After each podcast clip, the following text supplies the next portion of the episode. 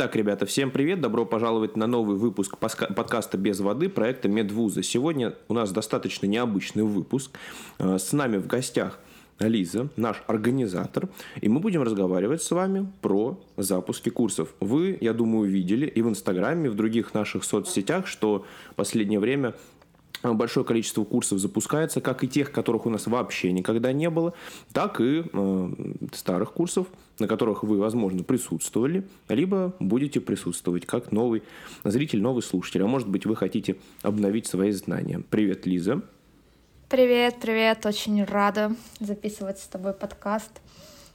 Я тоже очень рад. Уже давно с тобой не было. Вот, кстати, Согласна, первый подкаст год, именно год. с Лизой, да. Да, первый подкаст, кто помнит, наши слушатели, был именно с Лизой про микробиологию. Всем советую послушать его тоже. А, кстати, Лиза, вот я обозначил такую тему что мы будем говорить про то, как запустить курс. Мы сегодня, конечно же, основное время будем уделять именно этому. А можешь ли ты, как организатор, мне даже самому будет интересно это послушать, э, рассказать, как происходит отбор преподавателей, как вообще э, стать тем человеком, который будет организовывать курс, и про что мы сегодня, собственно говоря, и рассказываем. О, это очень классный вопрос, потому что успех курса очень сильно зависит от того, какой будет преподаватель. Это прям, не знаю, процентов, наверное, 80 успеха. А, дело в том, что раньше мы всегда говорили, что у нас студенты, преподаватели, что мы на одной волне, и в целом, да, это правда так. У нас студенты а, преподают в нашей школе, и это очень здорово. И критерии отбора в преподаватели не факт того, что человек является студентом меда, да, а факт того, что он компетентен в этом вопросе, соответственно, он должен был уже пройти этот там курс, дисциплину, сдать экзамен, или э, он может быть уже и врач, или там преподаватель в ВУЗе, почему бы и нет. Но главное, чтобы он очень хорошо разбирался и был очень ответственным. Потому что а, когда нам прилетают претензии, а почему студенты преподают, и мы как бы такие, что? В чем проблема? Вот. Э, дело в том, что многие, студент, многие студенты, они очень любят предмет, они в нем очень разбираются, но у них нет там, знаешь, какой-нибудь корочки. Вот. Но есть преподаватели, у которых 50 лет стажа, но и они, может быть, перегорели, может быть, там, не знаю, им просто надоело заниматься тем, чем они занимаются. Я не знаю причину, но я думаю, каждый из нас встречал таких преподавателей, которые ведут лекции, просто лишь бы провести. Стоят, монотонно что-нибудь mm-hmm. читают, вот, и, казалось бы, у этого человека есть все ресурсы, чтобы сделать классную лекцию, но это не происходит. Почему? Не потому, что он, он там, не знаю, у него 50 лет стажа, а просто потому, что ему, видимо, все равно.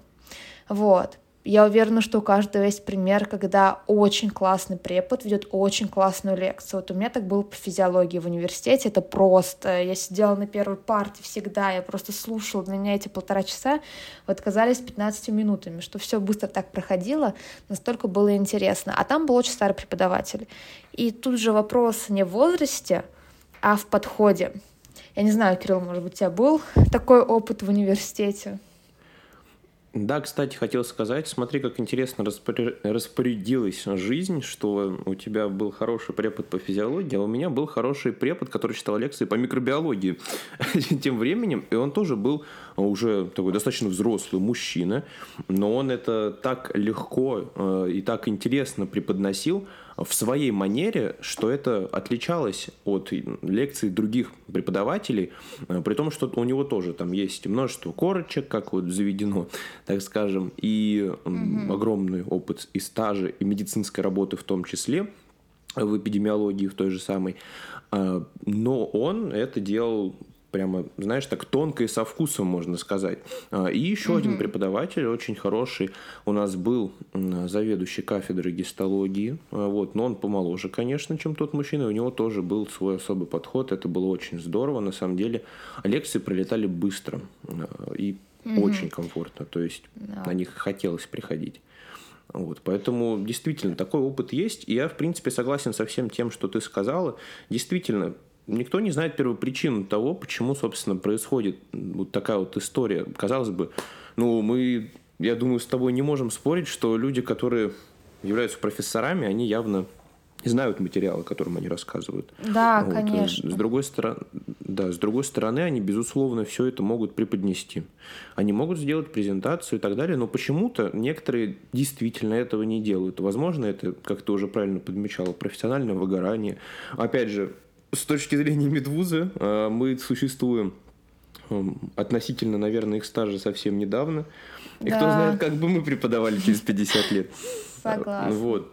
А, с другой стороны, возможно, это, знаешь, такая старая закалка, что ли. То есть мы не знаем, как раньше читались лекции. Ну, по крайней мере, у меня такой информации нет. Возможно, раньше был просто другой подход. И вот это вот, знаешь, легкая атмосфера, она не была присуща всем лекциям. То есть вообще, что, например, мне пишут студенты, mm-hmm. которые у меня на курсе занимаются. То, что в легкой, в непринужденной форме, мы все это проходим, приятно послушать и так далее. Вот. А здесь же, знаешь, возможно, а, что, в принципе, и для других, так скажем, вузовских штук специфично, это излишняя, возможно, знаешь, частично наигранная сложность, которая неуместна порой.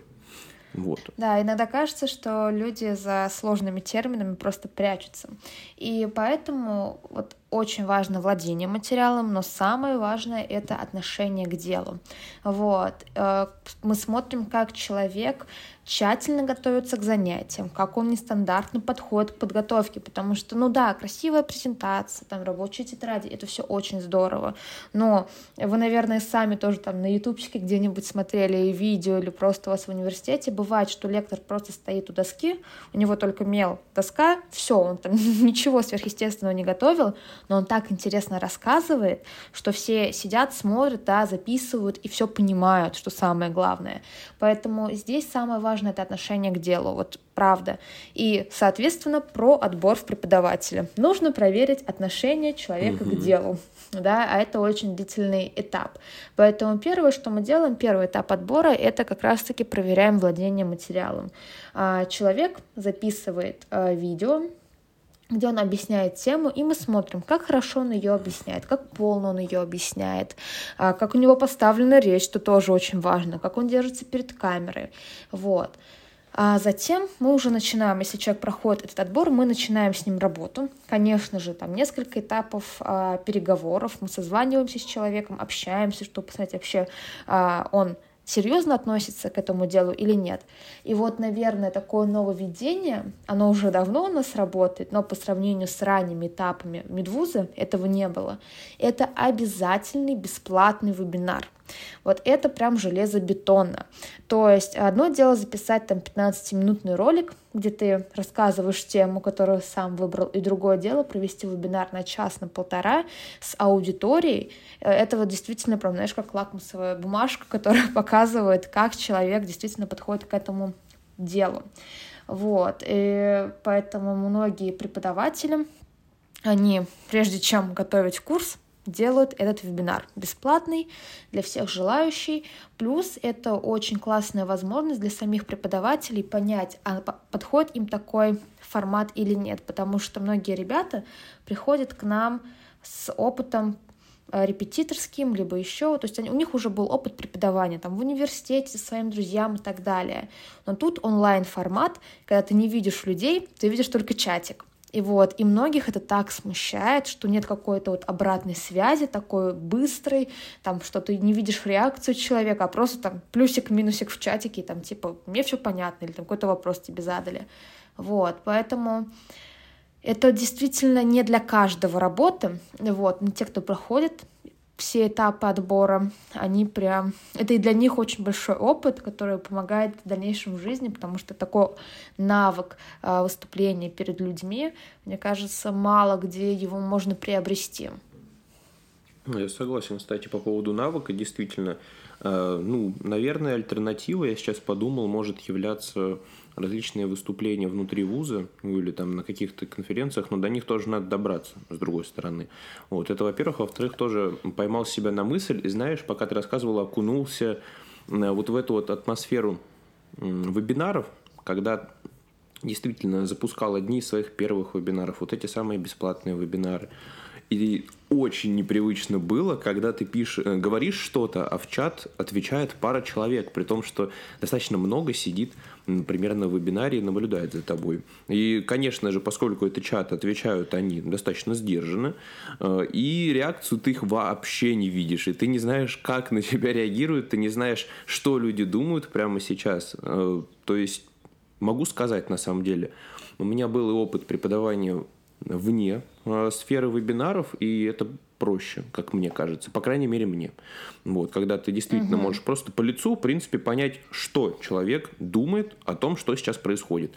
Вот. А вебинар это действительно крайне специфическое на самом деле направление выступлений. Мне кажется, то, что если так скажем, постичь этот навык, то выступать на аудитории будет еще проще. Вот. Такая вот интересная Плюс еще вебинары значительно чаще приходят, чем выступления на конференциях. Вот, поэтому действительно все, кто хотят вот развиваться в этой сфере, очень здорово становиться преподавателем. Вот. И если подытожить, то какие требования у нас к человеку? Первое — это владеть предметом, сдать его. А второе — это хорошо относиться к делу, очень быть ответственным.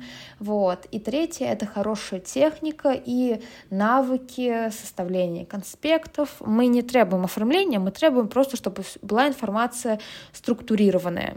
Вот. Но мне кажется, если чего-то одного нет, то как бы и другого не может быть. И последнее, наверное, такое требование к ребятам — которые ведут э, клинические дисциплины, ну вот, например, акушерство и гинекология. И это очень много практики.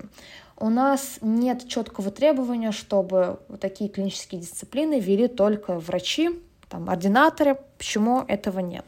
Потому что, я думаю, многие знают, как у некоторых проходит ординатура, что ординатура часто ничем не отличается от учебу в универе, когда ты сидишь и сидишь, да, там сам инициативу никакого не проявляешь, и ничего не происходит.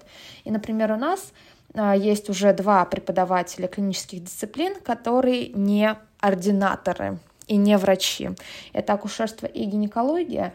А, Настя ведет этот предмет, но она просто с круглыми сутками в больнице, она постоянно на операциях, и она об этом очень интересно рассказывает в своем инстаграме, то есть ты видишь и на занятиях потом видишь, сколько практики, а сколько там а, снимков, которые она делала сама, и что человек реально очень хорошо разбирается в этой теме. То есть тут мы не говорим, что раз ты студент, то все, извини, тебе дорога закрыта, да, ты не можешь преподавать. Нет, главное не э, звание студент или врач, а главное это отношение к делу и то, опять же, Настя так любит этот предмет, поэтому она целыми сутками в больнице. Или другая девочка а, по дерматовенерологии проводила вебинар, надеюсь, там многие были.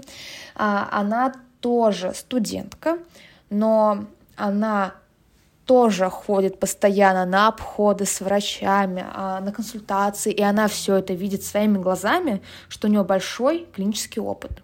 Вот. А, и это самое главное. Поэтому у нас преподают студенты. Не потому, что они студенты, а потому, что это классные люди, который очень ответственно подходит к своему делу. Если к нам придет, а, не знаю, вузовский преподаватель или там врач с многолетним опытом и скажет, хочу преподавать в Медузе, пожалуйста, мы будем вообще только рады. Это будет очень круто. Просто пока что таких людей не было. Вот и все. Так что э, очень здорово, что студенты такие активные. Я прям мега рада. Да, на самом деле, кстати, замечаю то, что с годами наша аудитория тоже растет. И, в принципе, тенденция к тому, чтобы развиваться в медицине самостоятельно, она тоже растет. И это очень классно, потому что ребята не просто просиживают штаны на лекциях, а сидят на парах, потом уходят домой, а действительно стараются понять что-то. Ну и я очень надеюсь, что мы, конечно же, вместе с коллективом преподавателей Медвуза можем в этом помочь. Ну и, собственно, этим мы и занимаемся. Так, ну, Лиза, я думаю, можно переходить постепенно к курсам, да? Да, вот, значит, мы нашли преподавателя того самого, очень ответственного, он провел бесплатный вебинар, и что же дальше? А, с преподавателем мы согласовываем расписание и состав курса, какие темы там будут.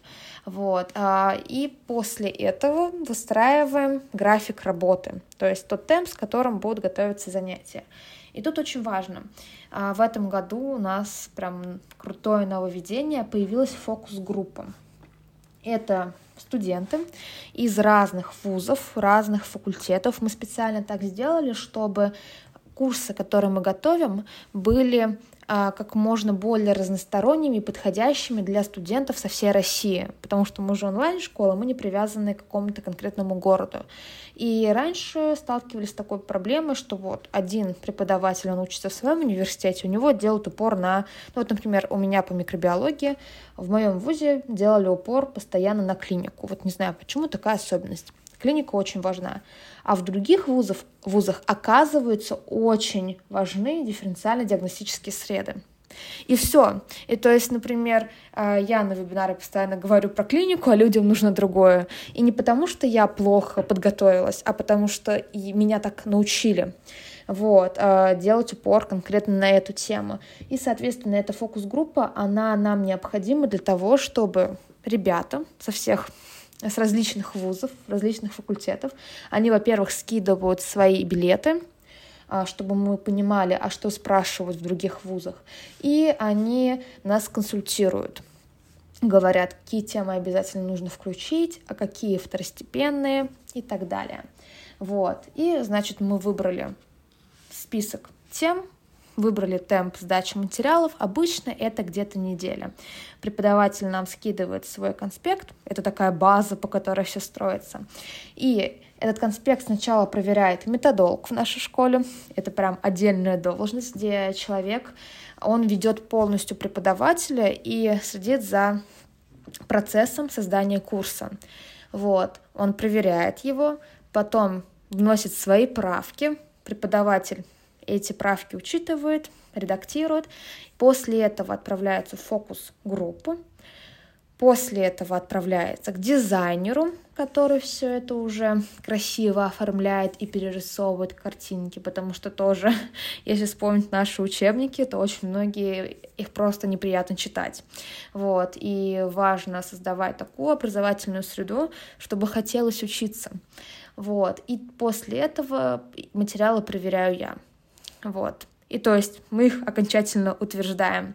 И по другим э, предметам, э, по другим материалам то же самое. У нас есть рабочая тетрадь, надеюсь, что все знают, что такое рабочая тетрадь. Это как в начальных классах в школах, когда есть такие тетради на печатной основе, куда ты все быстренько вписываешь для того, чтобы не тратить время на написание и на оформление. Вот. И мы сделали это тоже в нашей школе, и, соответственно, там те же этапы подготовки, все это проходит. Плюс с этими рабочими тетрадями а, преподаватель их печатает, заполняет для того, чтобы понимать по масштабам, куда, что, сколько нужно места для вписывания. Вот смотри, настолько большой э, путь проделывает вся информация, которая должна потом пойти нашим студентам. Э, скажи, вообще с точки зрения организатора, с точки зрения преподавателя, да, то есть тут плюс-минус э, мы расскажем еще в дальнейшем, действительно эта рубрика будет развиваться, и каждый препод будет немножечко на свой уклад, так скажем, делать какое-то какой-то свой короткий рассказ. А ты расскажи, как организатор, сложно ли вообще запустить курс, э, включая весь этот путь, включая все то, что тебе нужно сделать, вот, э, с поиском преподавателей в том числе, либо с работой со старыми преподавателями. Давай рассмотрим это со стороны организатора именно.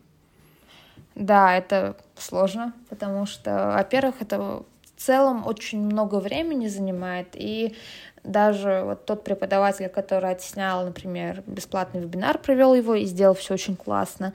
А, мы же не можем ему в самом начале сказать, делай вот так вот все сразу, да, полноценную работу. Ну, просто потому, что мы еще сами не уверены, возьмем этого человека или нет, а нагружать его по полной будет странно, если мы потом ему откажем.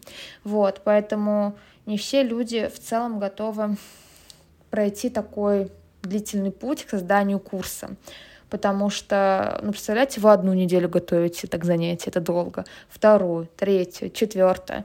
А обычно за одну неделю мы успеваем сделать одно занятие, максимум два, потому что обычно к одному занятию это учебников 10 нужно прочитать. Ну ладно, не учебников, а учебники, статьи и так далее, да, то есть различные материалы перебрать, там, сайты посмотреть, вот. И ты так пару месяцев готовишься к курсу, И то есть, во-первых, ты не видишь результата сразу же, и нет этого отклика от ребят.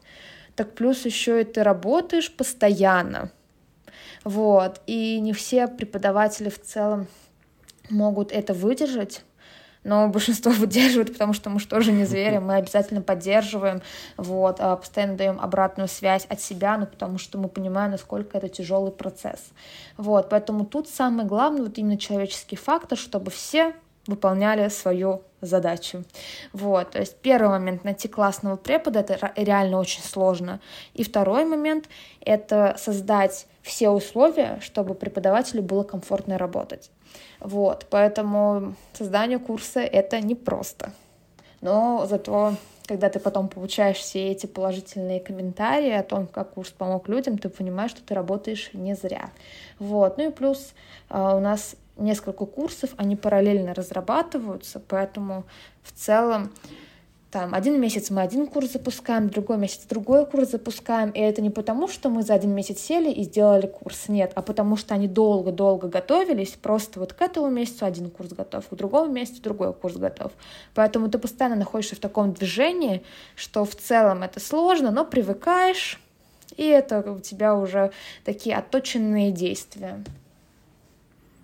На самом деле полностью согласен. Действительно, подготовка к курсу – это э, сложный процесс, это длительный процесс. Э, и как преподаватель могу сказать то, что действительно бывает и такое, то, что мы неоднократно сидим и перерабатываем один и тот же материал для того, чтобы потом действительно выдать уже такую квинтэссенцию всего того, что можно было действительно найти – при этом лаконично. Опять же, я думаю, мы тоже с Лизой сегодня затронем момент, почему на курсе не рассматривается вообще весь предмет. То есть в широком его смысле, то есть, например, вся физиология в моем э, понимании, э, со всеми, с каждыми, точнее, ее мелочами, с каждыми подпунктами, как э, так, если бы вы бы учились на физиолога, например. Кстати, плавно переходя к этому давай как раз-таки ребятам расскажем вообще, как мы выбираем, что добавлять в курс, а что можно не добавлять. Вообще, как построить тот самый выверенный тематический угу. план. Вот, э, тут интересный очень вопрос, потому что раньше мы делали курсы для студентов, которым срочно нужно выучить предмет, да, и, например, вот как у Кирилла курс по всей физиологии, там 12 или 13 занятий, напомни, пожалуйста. Да, 13 ровно. 13 занятий, 13 занятий, ну там они в среднем где-то около двух часов, и, соответственно, в универе этот предмет, он целый год проходится, да, и там несколько пар в неделю, а мы тут раз и за 13 занятий все рассказали. То есть мы специально выбирали самые важные темы, а, которые точно нужно знать, чтобы сдать экзамен. Вот. И у нас была такая цель — помочь людям сдавать экзамен, даже в том случае, если у них, например, до экзамена осталась там неделя. Вот. Но ковид, он очень изменил обстановку. Во-первых, в целом э, люди стали иначе относиться к онлайн-образованию и стало больше доверия. И поэтому многие студенты учатся сейчас с нами не в период сессии, что они покупают наш курс, а с самого начала учебного года и готовятся по нашим парам, по нашим вебинарам к парам в универе. Вот. И, соответственно, а, раньше мы выбирали просто самые важные темы, которые точно будут нужны. А сейчас мы создаем такие курсы, чтобы человек по ним мог готовиться к парам в универе и очень подробно знал материал. Поэтому сейчас а, у нас курсы, они будут более объемные а, по своему наполнению. Ну, условно, по физиологии будет не один большой курс, а несколько курсов, а, но по каждому разделу и будут более подробно разбираться этот раздел. Как раз-таки в том случае, если у человека много времени, и ему не экстренно нужно готовиться к экзаменам, а он спокойно готовится к занятиям а, в универе. Вот. И как мы создаем эти курсы?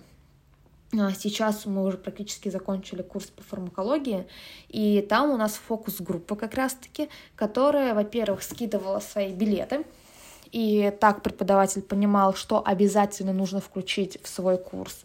Вот. И они э, давали обратную связь по каждому занятию.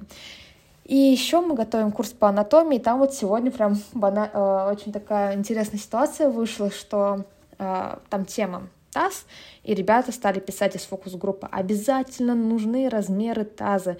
И друга, другие люди пишут, ну нет, как бы это же ведь по акушерству уже спрашивают. Такие, нет, нас спрашивали уже а, на первом курсе на парах по анатомии.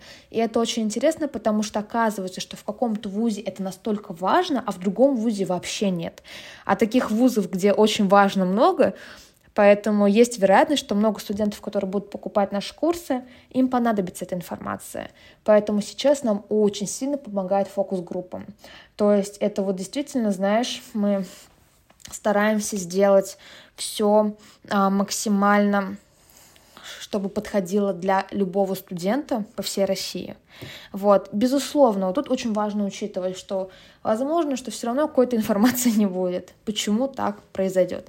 Потому что, во-первых, если уж все добавлять, но есть вероятность, что будет ненужная информация, а из-за этого теряется фокус, что обязательно выучить, а что можно просто прочитать. А это, не знаю, мне кажется, первый, один из самых главных навыков, которые любой студент должен еще на первом курсе отработать, а, чтобы учить информацию. Потому что ну, невозможно все одинаково хорошо учить. Мне кажется, человек просто с ума сойдет.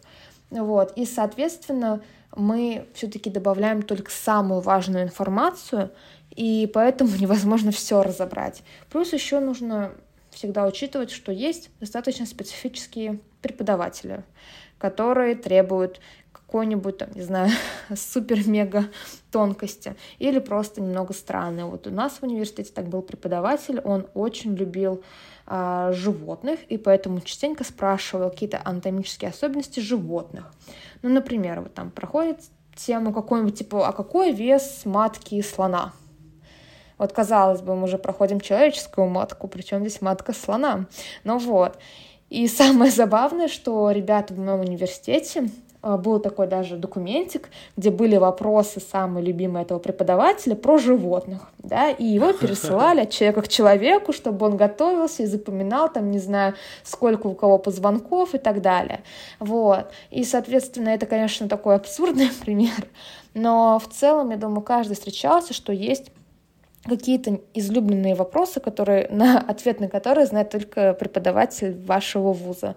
Вот, поэтому мы делаем так, чтобы материал был максимально подробный и включал самую важную информацию, действительно важную, которая вам еще потом и в клинике пригодится, но убираем всю ненужную информацию, иначе если наши методички будут такие же, как учебники, тогда в чем смысл? Вот. Я, кстати, согласен, и, в принципе, э, с твоей историей про преподов тоже. Э, действительно, есть преподы, которые спрашивают достаточно абсурдные вещи. Причем даже на экзамене же, я думаю, ты тоже согласишься, были такие люди, которые, которые реально на экзамене задают какой-то абстрактный вопрос, и ты сидишь просто и думаешь, ну хорошо, ладно, я отвечу. Может быть, я это знаю. Может быть, мне достался тот самый документ, который передается из рук в руки, но как мне это в медицинской практике поможет, я без понятия. Вот. Э, и на самом деле даже при подготовке курсов и при проведении курсов тоже встречались ребята, которые задают вопросы. Э, кстати, да, действительно, небольшое отступление.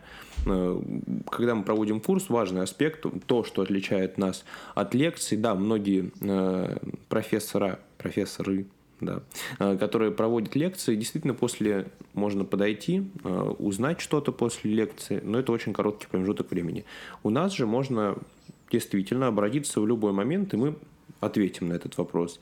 Вот, кстати, э, тоже интересный момент. Иногда с ребятами, с нашими преподавателями мы вместе собираем целый консилиум, чтобы разобрать тот или иной вопрос. Да. Для того, чтобы вам дать подробный ответ.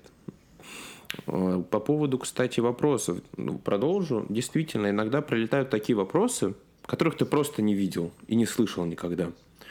И, с одной стороны, тебе становится странно, так скажем, внутри, потому что мы действительно перелопатили там несколько источников, э, несколько тематических планов вуза, да, наш материал прошел там фокус-группу, э, методиста и куча еще всяких людей, а потом прилетает вопрос, который ты первый раз в жизни видишь.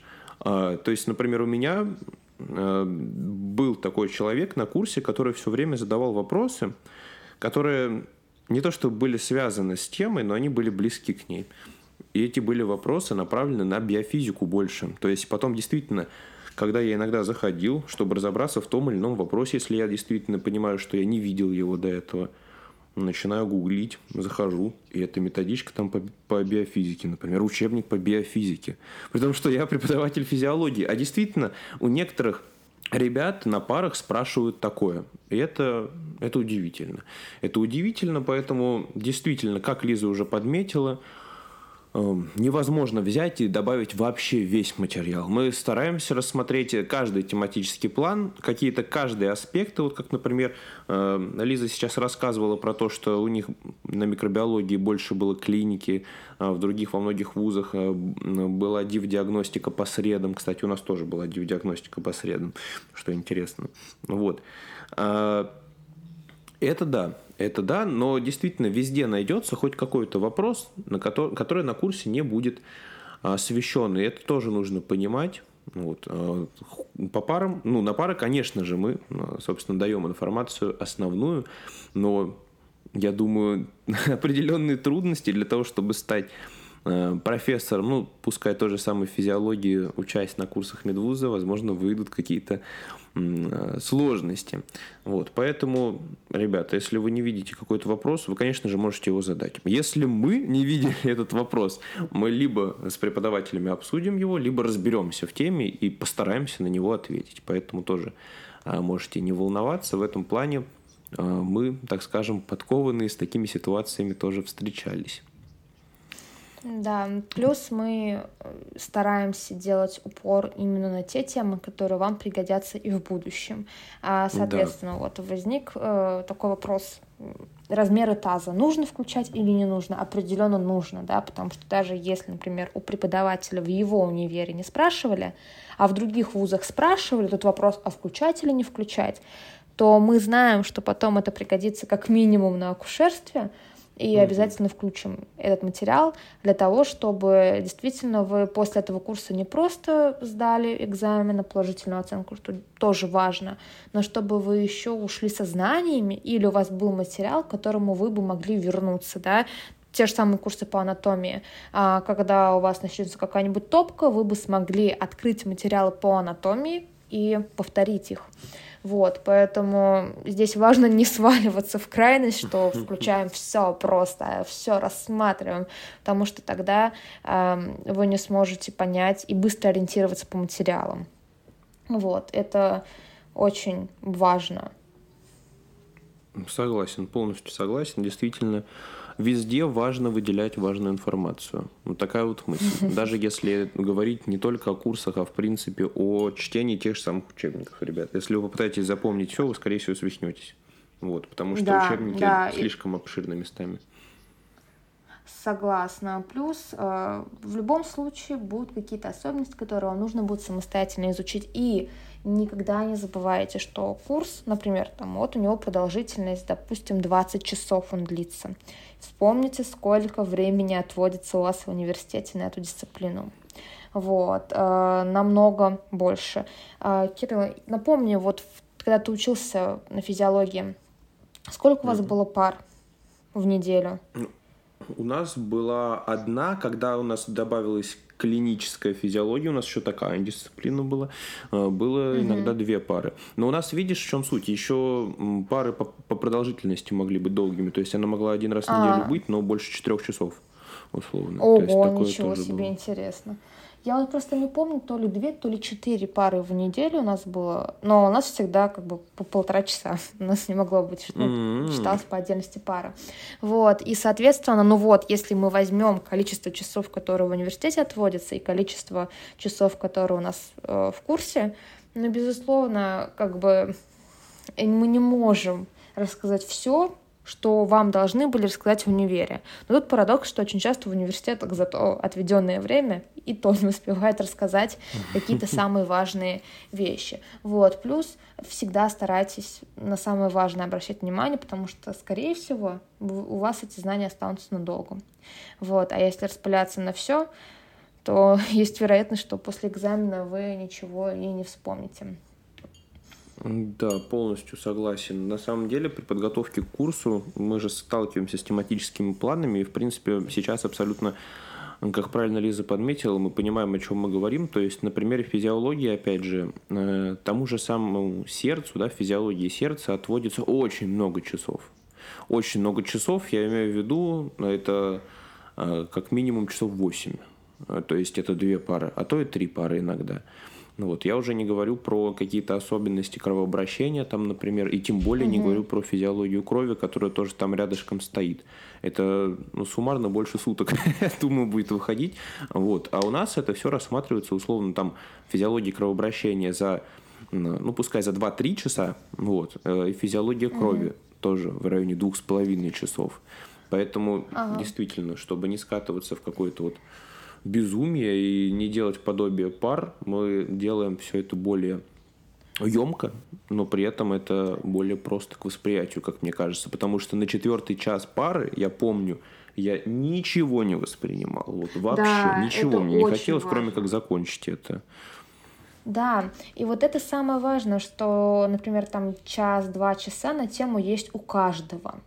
Вот. А 8 часов это уже нужно постараться. И частенько ты максимально держишь фокус внимания как раз-таки где-то час-полтора часа, а все, что потом происходит, ты уже это просто мимо тебя проходит.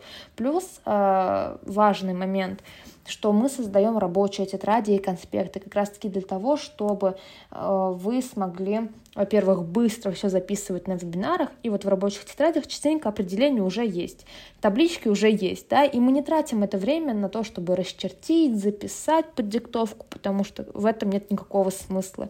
И благодаря этому за полтора часа занятия мы проходим то, что в универе, в универе это две, три, а иногда и четыре пары занимает – вот, э, поэтому очень важно подойти грамотно к составлению курса. И нам здесь помогает фокус группы и наш опыт, потому что многие курсы мы уже э, их выпускали неоднократно, и каждый раз у нас все больше и больше опыта и больше фидбэка от учеников, которые говорят, что им понравилось, что им не понравилось, какие темы нужно включить, почему их нужно включить. И я думаю, это наше большое преимущество, что мы записываем именно вебинары, а не студийную запись, потому что, во-первых, люди могут задавать вопросы. И я сама обучаюсь по курсам Медвузы, а замечала, что тот вопрос, который возникал у меня в голове, кто-то написал его в чате. Вот я смотрю запись, и его в чате написали такая «Вау!» И преподаватель да, отвечает да. на этот вопрос в чате, и это очень круто. Плюс эм, вот реально атмосфера именно какого-то полноценного занятия, а, когда преподаватель сам что-то пишет, и ты за ним пишешь, и кто-то еще задает вопросы. То есть ты прям чувствуешь какую-то причастность к этому уроку. Это очень круто. Кстати, по поводу вопроса вот этого точечного, да, когда кто-то задает в чате, а ты смотришь в записи. Лиза, ты не представляешь, насколько я был приятно шокирован, когда я такой сажусь готовиться к неврологии, по курсам медвузы по неврологии. И я понимаю, что этот человек закончил наш мед и она рассматривает вопросы, О. которые задают дополнительно на экзамене, и говорит, ну, в нашем вузе спрашивают такое-то, такое-то.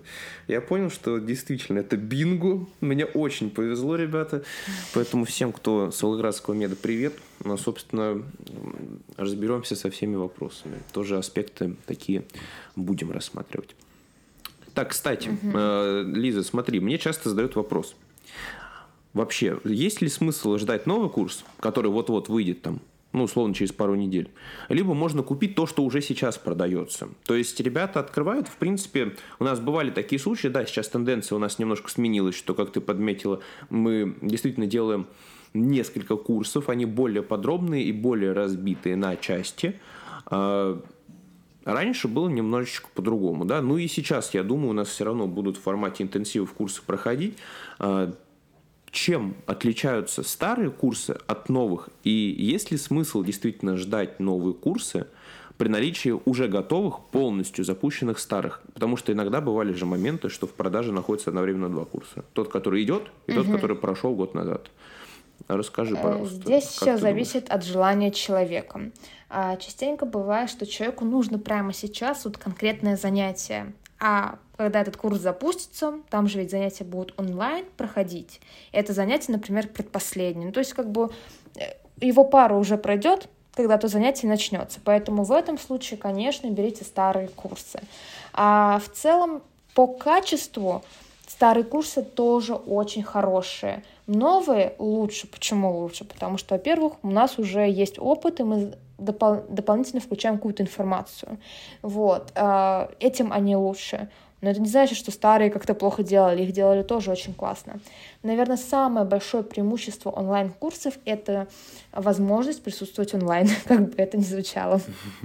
А, потому что, во-первых, это дисциплина. Когда ты онлайн смотришь занятия, ты намного быстрее все записываешь, а когда в записи есть желание поставить на паузу, сходить за чайком, и в итоге вместо полутора часов занятия ты там три часа сидишь. У меня у самой такое частенько происходило. Да, да, вот. да, Плюс онлайн ты можешь задавать вопросы. И это тоже очень круто, потому что, во-первых, ты включаешься в процесс, и когда тебе преподаватель задает вопросы, ты тоже, например, э, слушаешь внимательно для того, чтобы ответить в чатике на этот вопрос. Поэтому, если есть возможность онлайн быть, будьте онлайн. Если такой возможности нет, потому что вам срочно нужно что-то выучить, тогда покупайте курс в записи, он будет также хорош. Вот. Плюс у нас всегда есть связь с преподавателем, тут как бы, пожалуйста, всегда можете написать преподавателю. И еще, если вдруг вы купили курс Э, в записи и увидели, что вот сейчас выходит курс онлайн, и вы хотите туда, и это одинаковые курсы по одинаковой стоимости, без проблем мы можем вам его поменять. Мы так делали, вот, то есть тут все зависит от желания человека. Да, полностью согласен. На самом деле, действительно, тематические планы могут не меняться, да, либо с какими-то минимальными там изменениями. То есть был один вебинар, стал другой вебинар, а остальные, в принципе, ну, те же самые. Лишь потому, что, в принципе, и тематический план занятий в вузах, он не меняется практически. А если меняется, мы тоже под него подстраиваемся. Но действительно, с каждым курсом мы стараемся задевать более интересные моменты. А, вуз тоже, так скажем, не стоит на месте. Могут появляться какие-то новые вопросы, новые аспекты. Новые преподаватели с новыми вопросами, с новыми аспектами. Да. Поэтому да. действительно, в новых курсах информация может разниться. Механизм подачи может разниться тоже на mm-hmm. различные новые схемы. Там, где не было схемы, она может появиться. Да? И всякие такие небольшие, но очень приятные и важные моменты, они, конечно же, присутствуют. Но, как Лиза правильно подметила, если вам нужно здесь и сейчас, то действительно ваш выбор – это, пожалуй, запись. Если у вас есть возможность дождаться онлайна и после этого уже а, посмотреть э, онлайн, это классно. Это круто, конечно. И действительно, атмосфера вебинаров – это что-то особенное, что-то интересное.